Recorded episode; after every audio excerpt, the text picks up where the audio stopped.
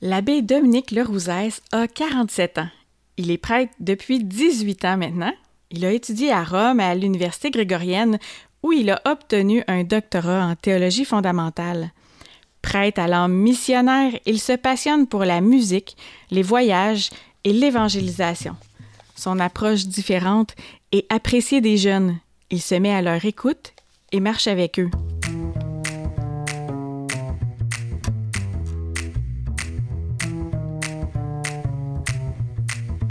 Bonjour l'abbé Dominique. Bonjour. C'est vraiment un plaisir de vous recevoir en entrevue. Vous avez toujours été proche des jeunes. L'évangélisation des jeunes par les jeunes, c'est quelque chose qui vous a inspiré, qui vous inspire encore, qui vous a formé. Euh, pouvez-vous nous dire euh, où en sont les jeunes et la foi aujourd'hui? Ah ben écoute, ça c'est une, c'est vraiment une, une belle question.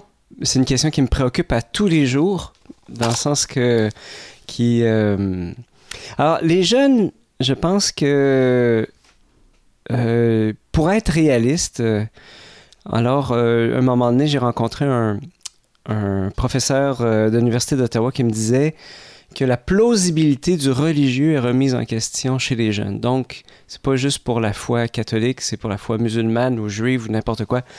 le religieux est ce que peut apporter le religieux est remis en question. Sauf que ça n'empêche pas les jeunes de se poser des questions de fond, des questions de sens. Pourquoi est-ce qu'on fait telle chose? Pourquoi, euh, euh, pourquoi telle institution existe? Et, euh, et donc, c'est une la génération des jeunes d'aujourd'hui, elle est très questionneuse. Et pour moi, c'est vraiment une... parce que toutes les questions de sens mènent au fond au, sens ultime de la vie. Voilà, tu sais, pour à quoi ça sert de vivre. Et donc, pour moi, les jeunes, par rapport à la foi, on les voit pas nécessairement à l'église, euh, mais il se passe de quoi.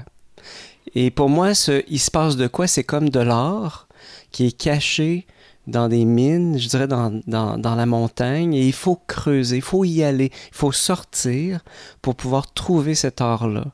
Et moi, je me sens un peu comme un chercheur d'or, euh, et, et, que quand on trouve de l'or dans le cœur d'un jeune, hey, c'est tellement beau. je trouve ça magnifique. Est-ce que vous avez un exemple, sans nommer la personne évidemment, mais d'une pépite d'or que vous avez trouvée dernièrement?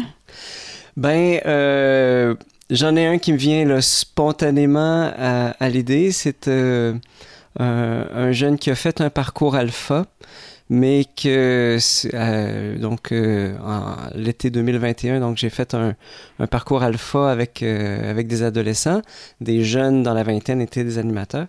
Et au bout de ce parcours-là, il y a un des jeunes qui m'a avoué, j'étais sur le bord de de tout balancer la foi que j'avais reçue de mes parents parce que ça faisait pas de sens, puis j'allais à l'église, puis je, je comprenais pas.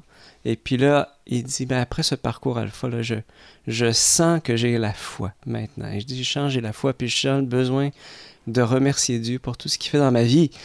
Euh, et puis ça, pour moi, ça a été, euh, ça a été magnifique comme, comme, comme prise de conscience. Puis, enfin, moi, j'ai rien dit. C'est juste les jeunes entre eux qui ont partagé. Puis donc des jeunes croyants qui ont partagé leur expérience à ce jeune-là qui, dans, les, dans des témoignages dans lesquels lui-même, il s'est reconnu. Et, et voilà, puis c'est, le témoignage des jeunes envers les autres jeunes qui, qui pour moi, c'est vraiment aujourd'hui, c'est le moyen par excellence de la transmission de la foi chez les jeunes. C'est que les jeunes se témoignent les uns aux autres leurs expériences. Je sais pas si c'est juste chez les jeunes. Je pense que le témoignage de foi construit, hmm. euh, en tout cas, moi, ça, ça me construit, j'imagine, euh, vous aussi, là. que ça reste un moyen privilégié aujourd'hui, il me semble, effectivement, de, de, témoigner de notre foi. Euh, vous avez vécu avec un groupe de jeunes un lac à l'épaule. Va peut-être falloir expliquer cette expression-là qui est un peu étrange, là. Comme une démarche ensemble, là. Pouvez-vous m'expliquer c'est quoi le lac à l'épaule que vous avez eu? donc, d'abord, un lac à l'épaule, alors euh, c'est quand une entreprise quitte les lieux du, normal du bureau, est-ce qu'ils se rentrent là du, lundi au vendredi? Mm-hmm. Et ils s'en vont dans un chalet pendant une semaine pour vivre ensemble, vraiment. Ils prennent les repas ensemble, ils dorment sur place. Et un lac à l'épaule, c'est comme un lieu pour euh, réorienter une entreprise. Voilà, par exemple, une entreprise euh, d'informatique qui était dans la réseautique, ben, qui se lance dans les logiciels, par exemple, mm-hmm. ou dans les applications sur téléphone. Donc ça, c'est une réorientation majeure. Euh, moi, quand je suis arrivé comme responsable de la pastorale jeunesse, euh, la pastorale jeunesse avait été laissée à l'abandon pendant un an et demi. Et, je crois que l'heure était venue à la réflexion. Qu'est-ce qu'on fait? Pourquoi il y a une, une pastorale jeunesse? Et j'avais besoin surtout d'entendre les jeunes.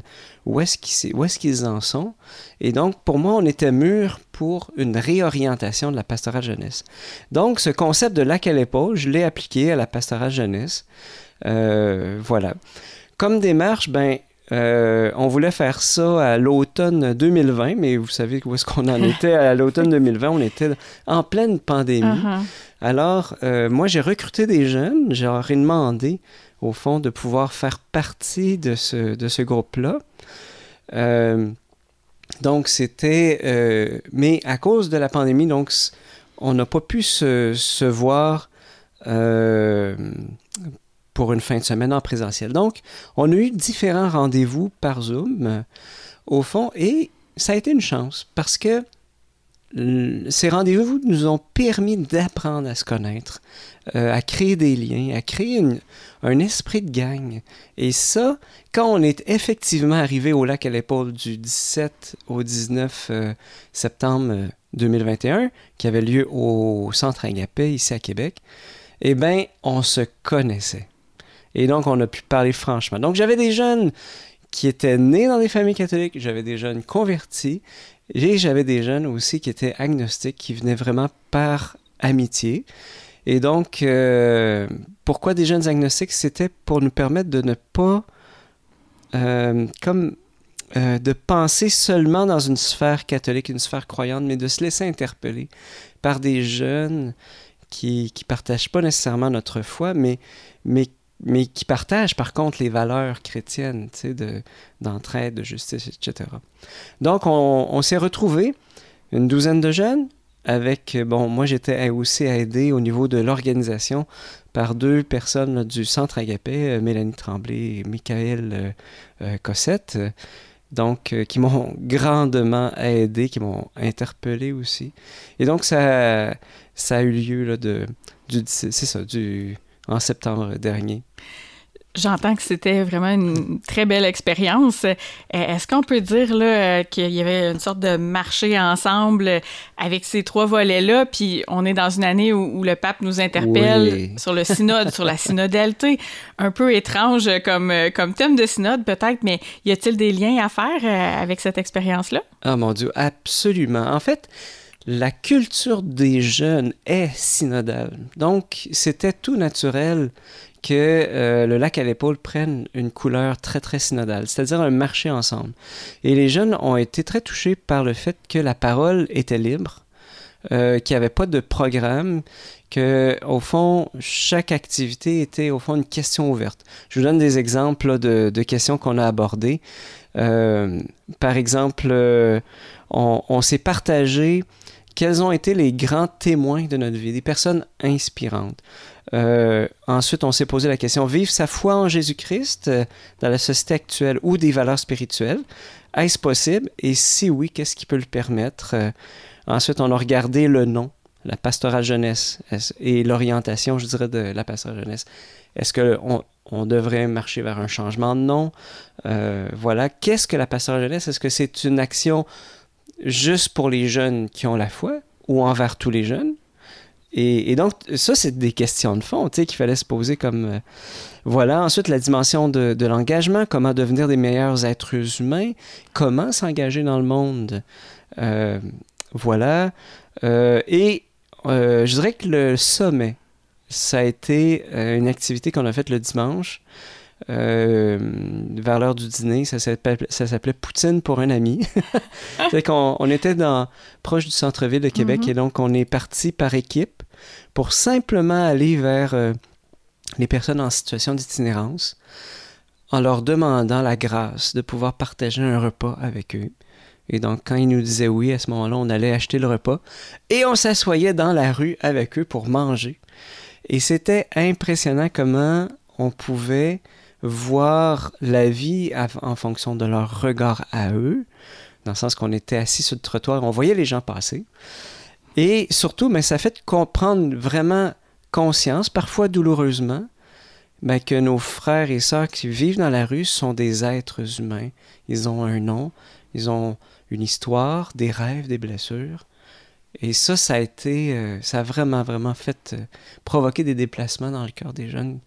Ça a été très, très, très, euh, très, très beau. Plusieurs m'ont, avoué avoir vécu une sorte de réconciliation avec leur foi par cette simple activité-là.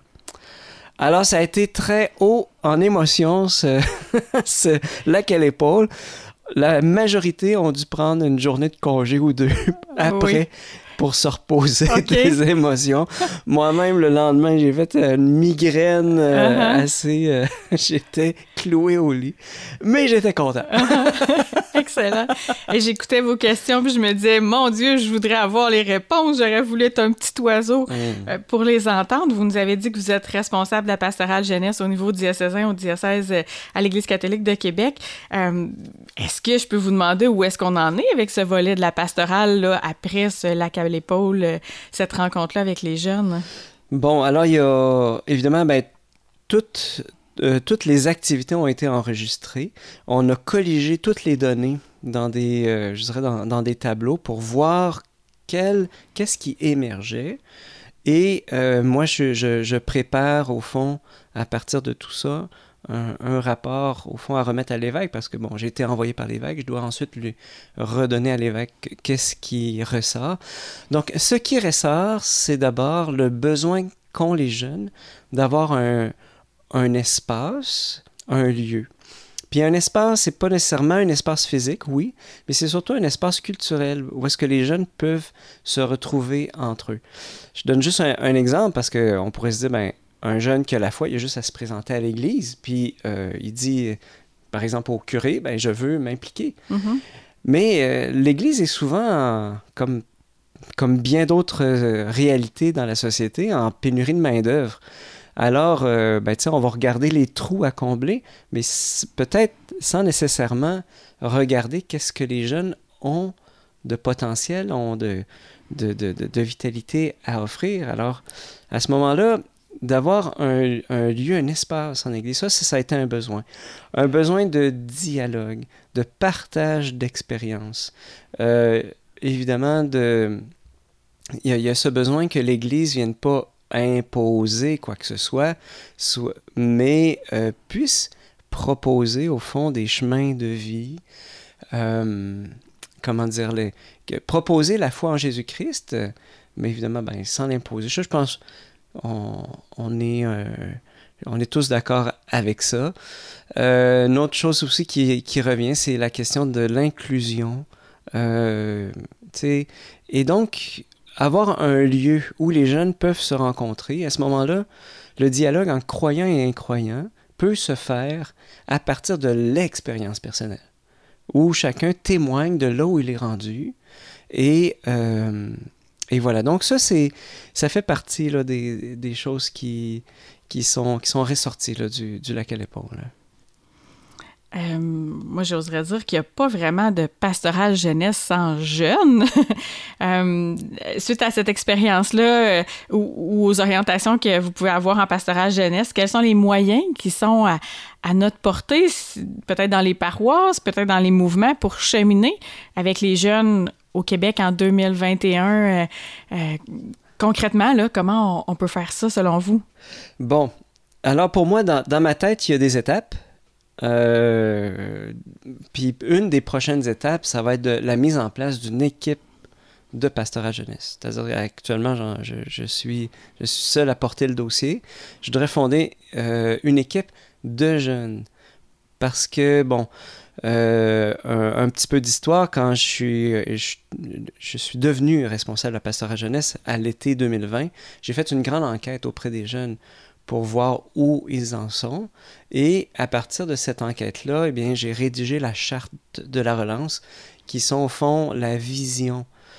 Et dans cette charte-là, eh bien, euh, je dirais que c'est vraiment de, que les jeunes ne sont pas les bénéficiaires de la pastorale jeunesse, mais ils en sont les acteurs.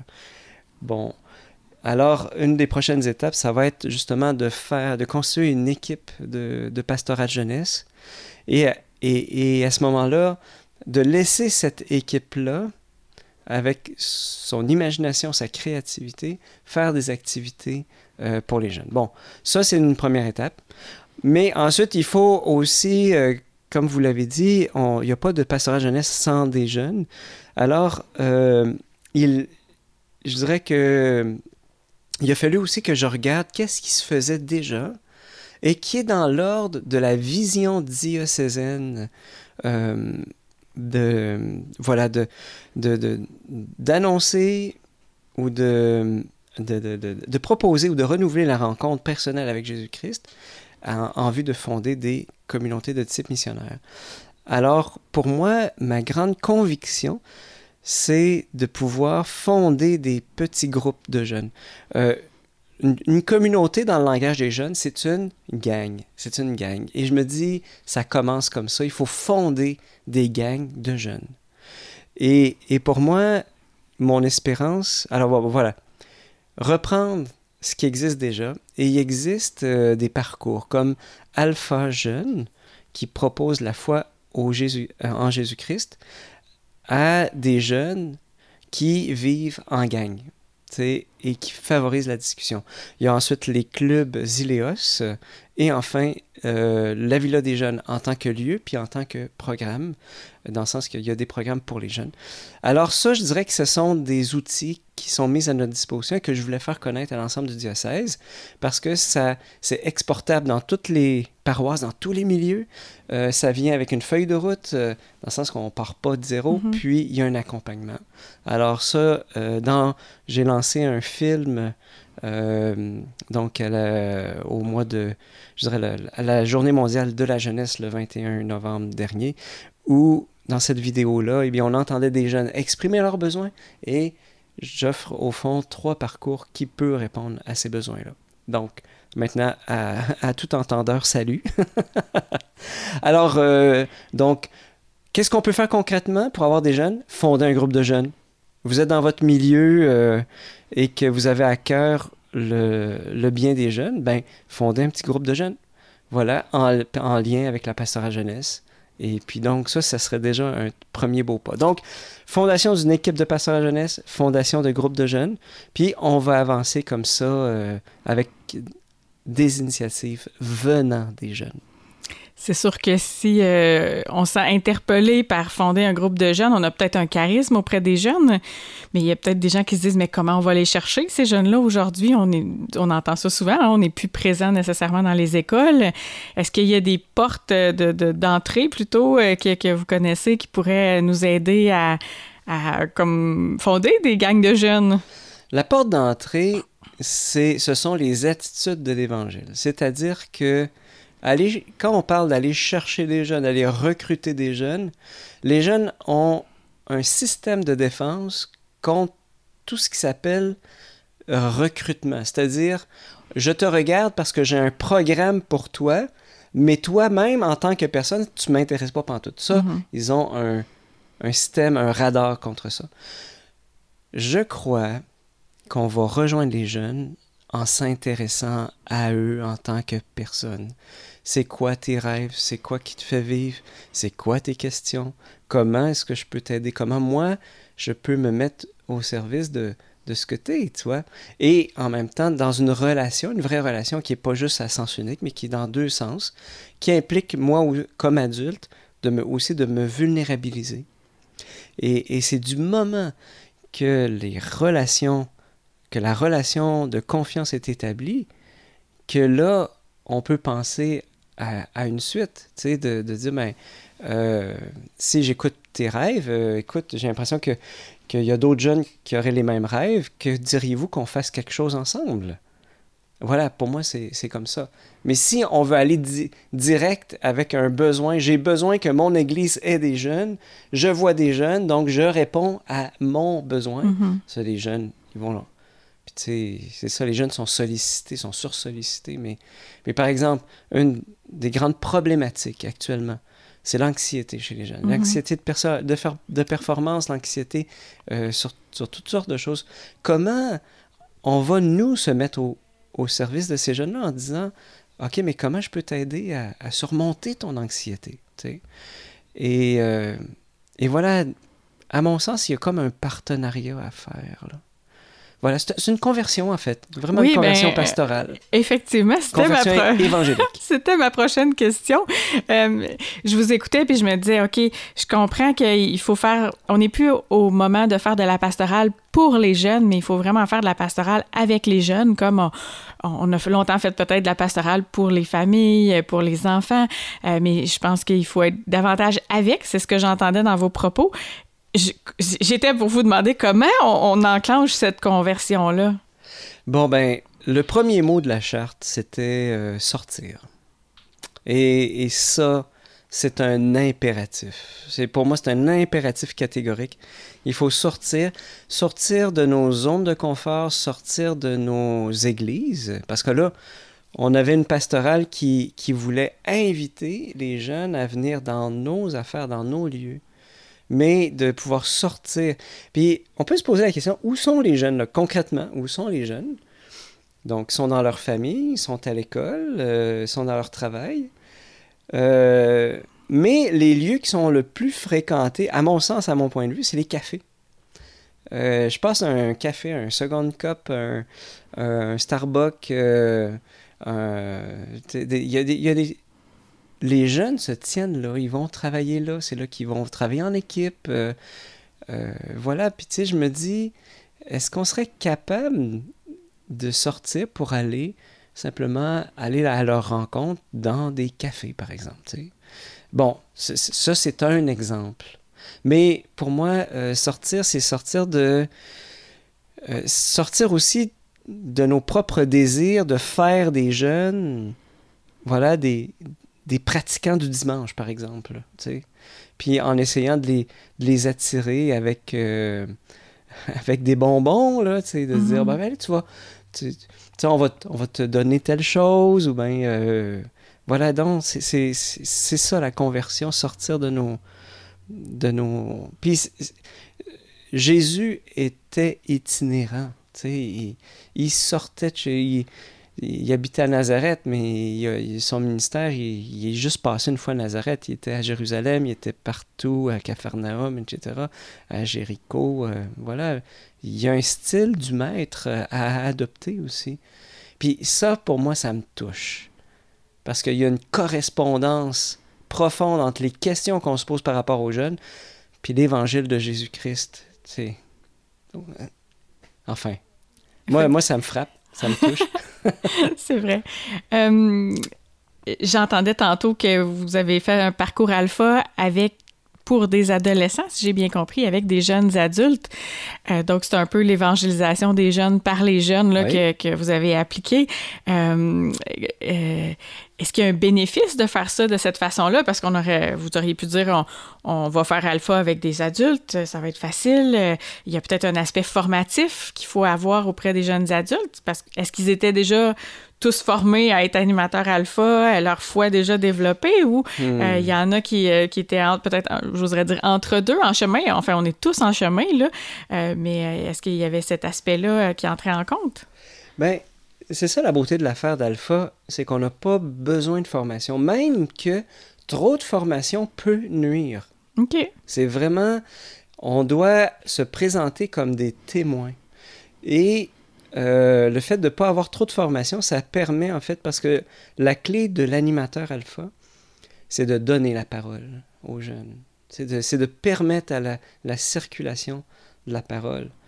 Euh, puis bon, moi, mais les jeunes animateurs, parfois, la tentation était forte de, d'enseigner, tu sais, de dire, parce que les jeunes ado était là, puis mm-hmm. plein d'admiration envers mes jeunes animateurs, puis qui, à ce moment-là, qui... Euh, alors, les, des fois, c'était... là, je, je, leur, je, leur, rappelais, non, vous êtes, vous êtes là pour leur donner la parole, pas pour enseigner, tu sais. Mais, euh, c'est ça, le... le, le alpha vaut, vaut mieux, justement, pas avoir trop de formation. Et j'en avais un parmi eux qui, lui, s'était fait baptiser à Pâques euh, quelques mois auparavant. sais. Il arrivait de loin, puis il était vraiment touché de la confiance qu'il puisse animer un, parcours alpha, lui, puis ça, ça l'a vraiment relancé là, dans, dans sa foi, vraiment, euh, alors pour moi, pas besoin d'une formation de fou là, pour pouvoir être animateur euh, alpha. Mais justement aussi, le fait que j'aille des jeunes adultes avec des adolescents, c'était très important pour, les ados qui, eux, ben, ils se projettent dans l'avenir, fait qu'ils voient quelque part des modèles, comme... Euh, voilà, alors ça, fait, ça leur faisait beaucoup de bien.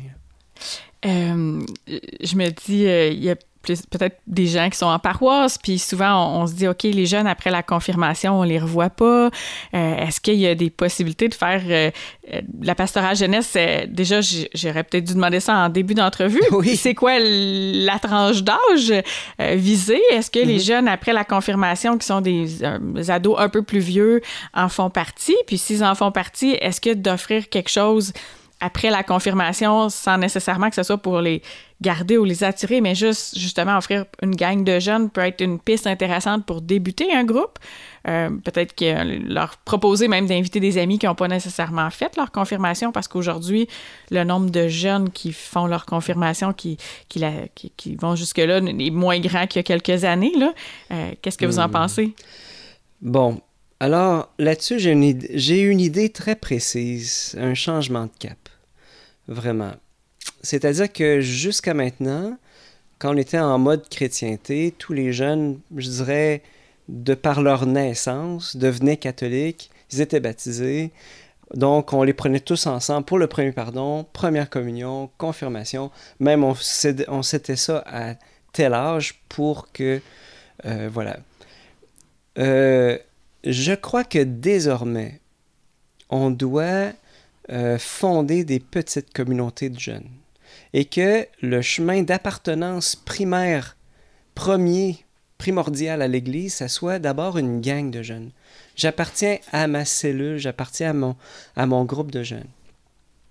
Et que ensuite, parmi ces jeunes-là, il y en a un moment donné qui va avoir réalisé euh, ben, j'ai juste été baptisé, j'aimerais ça faire un parcours vers, euh, euh, vers la confirmation, là, à ce moment-là, eh bien, on, fait un groupe qui est temporaire jusqu'à l'obtention de la, je dirais, de la confirmation. Et après la confirmation, et même pendant le cheminement, ben, il continue de cheminer avec son groupe. De sorte qu'après la confirmation, il rejoint son groupe. De sorte que mm-hmm le cheminement vers les sacrements, j'aimerais que ça se devienne quelque chose de secondaire.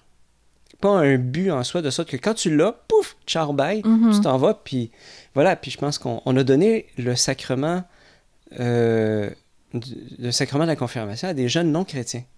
Ça fait drôle à dire, hein? Mm. C'est le sacrement de la maturité puis chrétienne, mais on a donné largement le sacrement de la confirmation à des jeunes non chrétiens. Et ça, c'est un non-sens, tu sais. Euh, des non-chrétiens ont quand même des besoins. Puis, parmi ces, jeunes, ben, ces jeunes-là, c'est aussi de cheminer des chrétiens avec des non-chrétiens. C'est pour ça que les groupes sont capables de tous les cheminements. Mais à un moment donné, un groupe, ça évolue. Puis, à travers le témoignage de l'un et de l'autre, ben là, ça peut comme allumer une lumière pour un jeune qui veut aller un peu plus loin dans, dans, sa, vie. Donc, si je résume mon propos, j'aimerais que la fondation de groupes de jeunes qui vont se suivre de l'adolescence jusqu'à l'âge adulte, eh bien que ça, ça soit comme le chemin premier, primaire dans l'Église pour les jeunes, et que le chemin qui mène à un sacrement, ça devienne comme un, chemin temporaire et secondaire. C'est mon idée que je crois... Euh, c'est ça, c'est mon idée. c'est ce que je porte dans mon cœur comme responsable de la pastorale jeunesse. On a peut-être parfois l'impression qu'il euh, y a des âges, euh, euh, il y a des âges reliés à, à, des sacrements, tu sais, comme à 12 ans ou 13 ans, on fait la confirmation, etc. Mais il me semble que c'est pas une expérience qui est partout dans le monde comme ça. Peut-être que vous avez vu dans d'autres pays aussi euh, ce, type de réalité-là, que c'est pas nécessairement relié à un âge, en fait. Oui, en fait, le sacrement est pas lié à l'âge, il est lié à l'expérience. L'expérience de foi. Mm-hmm.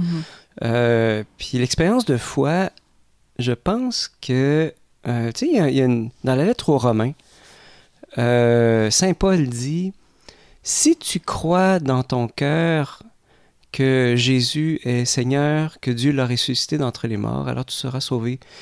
Euh, si tu es capable de professer, je ne me rappelle plus exactement le verset, mais si de ta bouche tu es capable de professer ta foi, à ce moment-là, pour moi, il y, a, une indication importante, c'est que, c'est que quand, quand les jeunes sont rendus à un point d'être capables de dire Jésus, c'est quelqu'un dans ma vie, je lui parle à tous les jours dans la prière, puis que ça. Il dit ça spontanément, là, sans, qu'il y ait une feuille qui est en train de lire. Là, à ce moment-là, il y a quelque chose qui s'est passé dans, le cheminement. S'il n'est pas capable, comme par exemple, euh, euh des jeunes qui me disent, ben moi, je crois en un être, euh, un, être suprême. OK, fine, c'est super. Tu euh, puis, tu sais, on, mais écoute, tu n'es pas encore prêt à, professer ta foi, à confirmer ta foi dans le sacrement de la confirmation.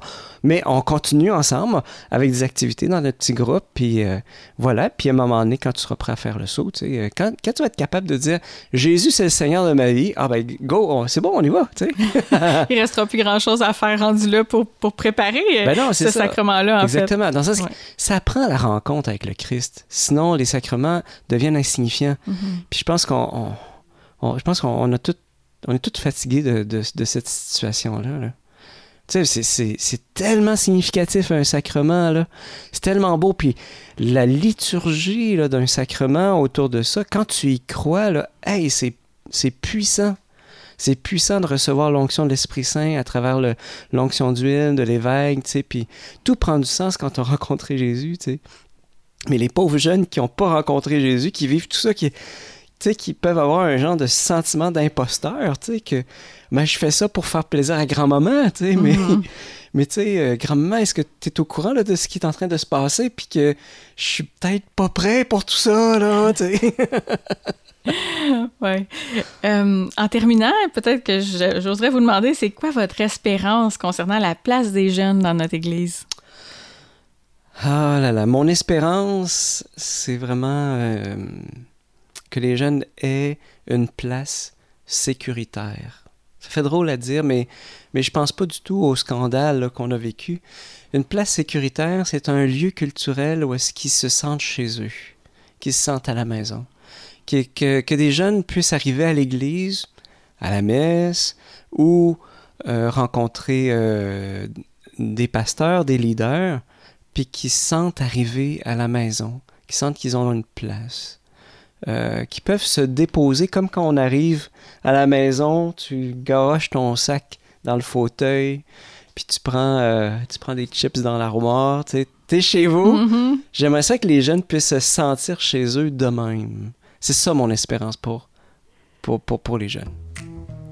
Ben, je vous remercie beaucoup, euh, l'abbé Dominique. J'espère qu'il euh, y aura de plus en plus d'initiatives avec les jeunes qui vont naître dans notre Église, euh, puis que les jeunes ne seront pas uniquement, parce que je crois sincèrement que les jeunes ne sont pas uniquement l'avenir de l'Église, mais qu'ils en sont aussi le présent. Et hmm. j'imagine que vous partagez aussi cette opinion-là. Merci d'avoir passé ce temps-là avec nous. Merci, Amélie.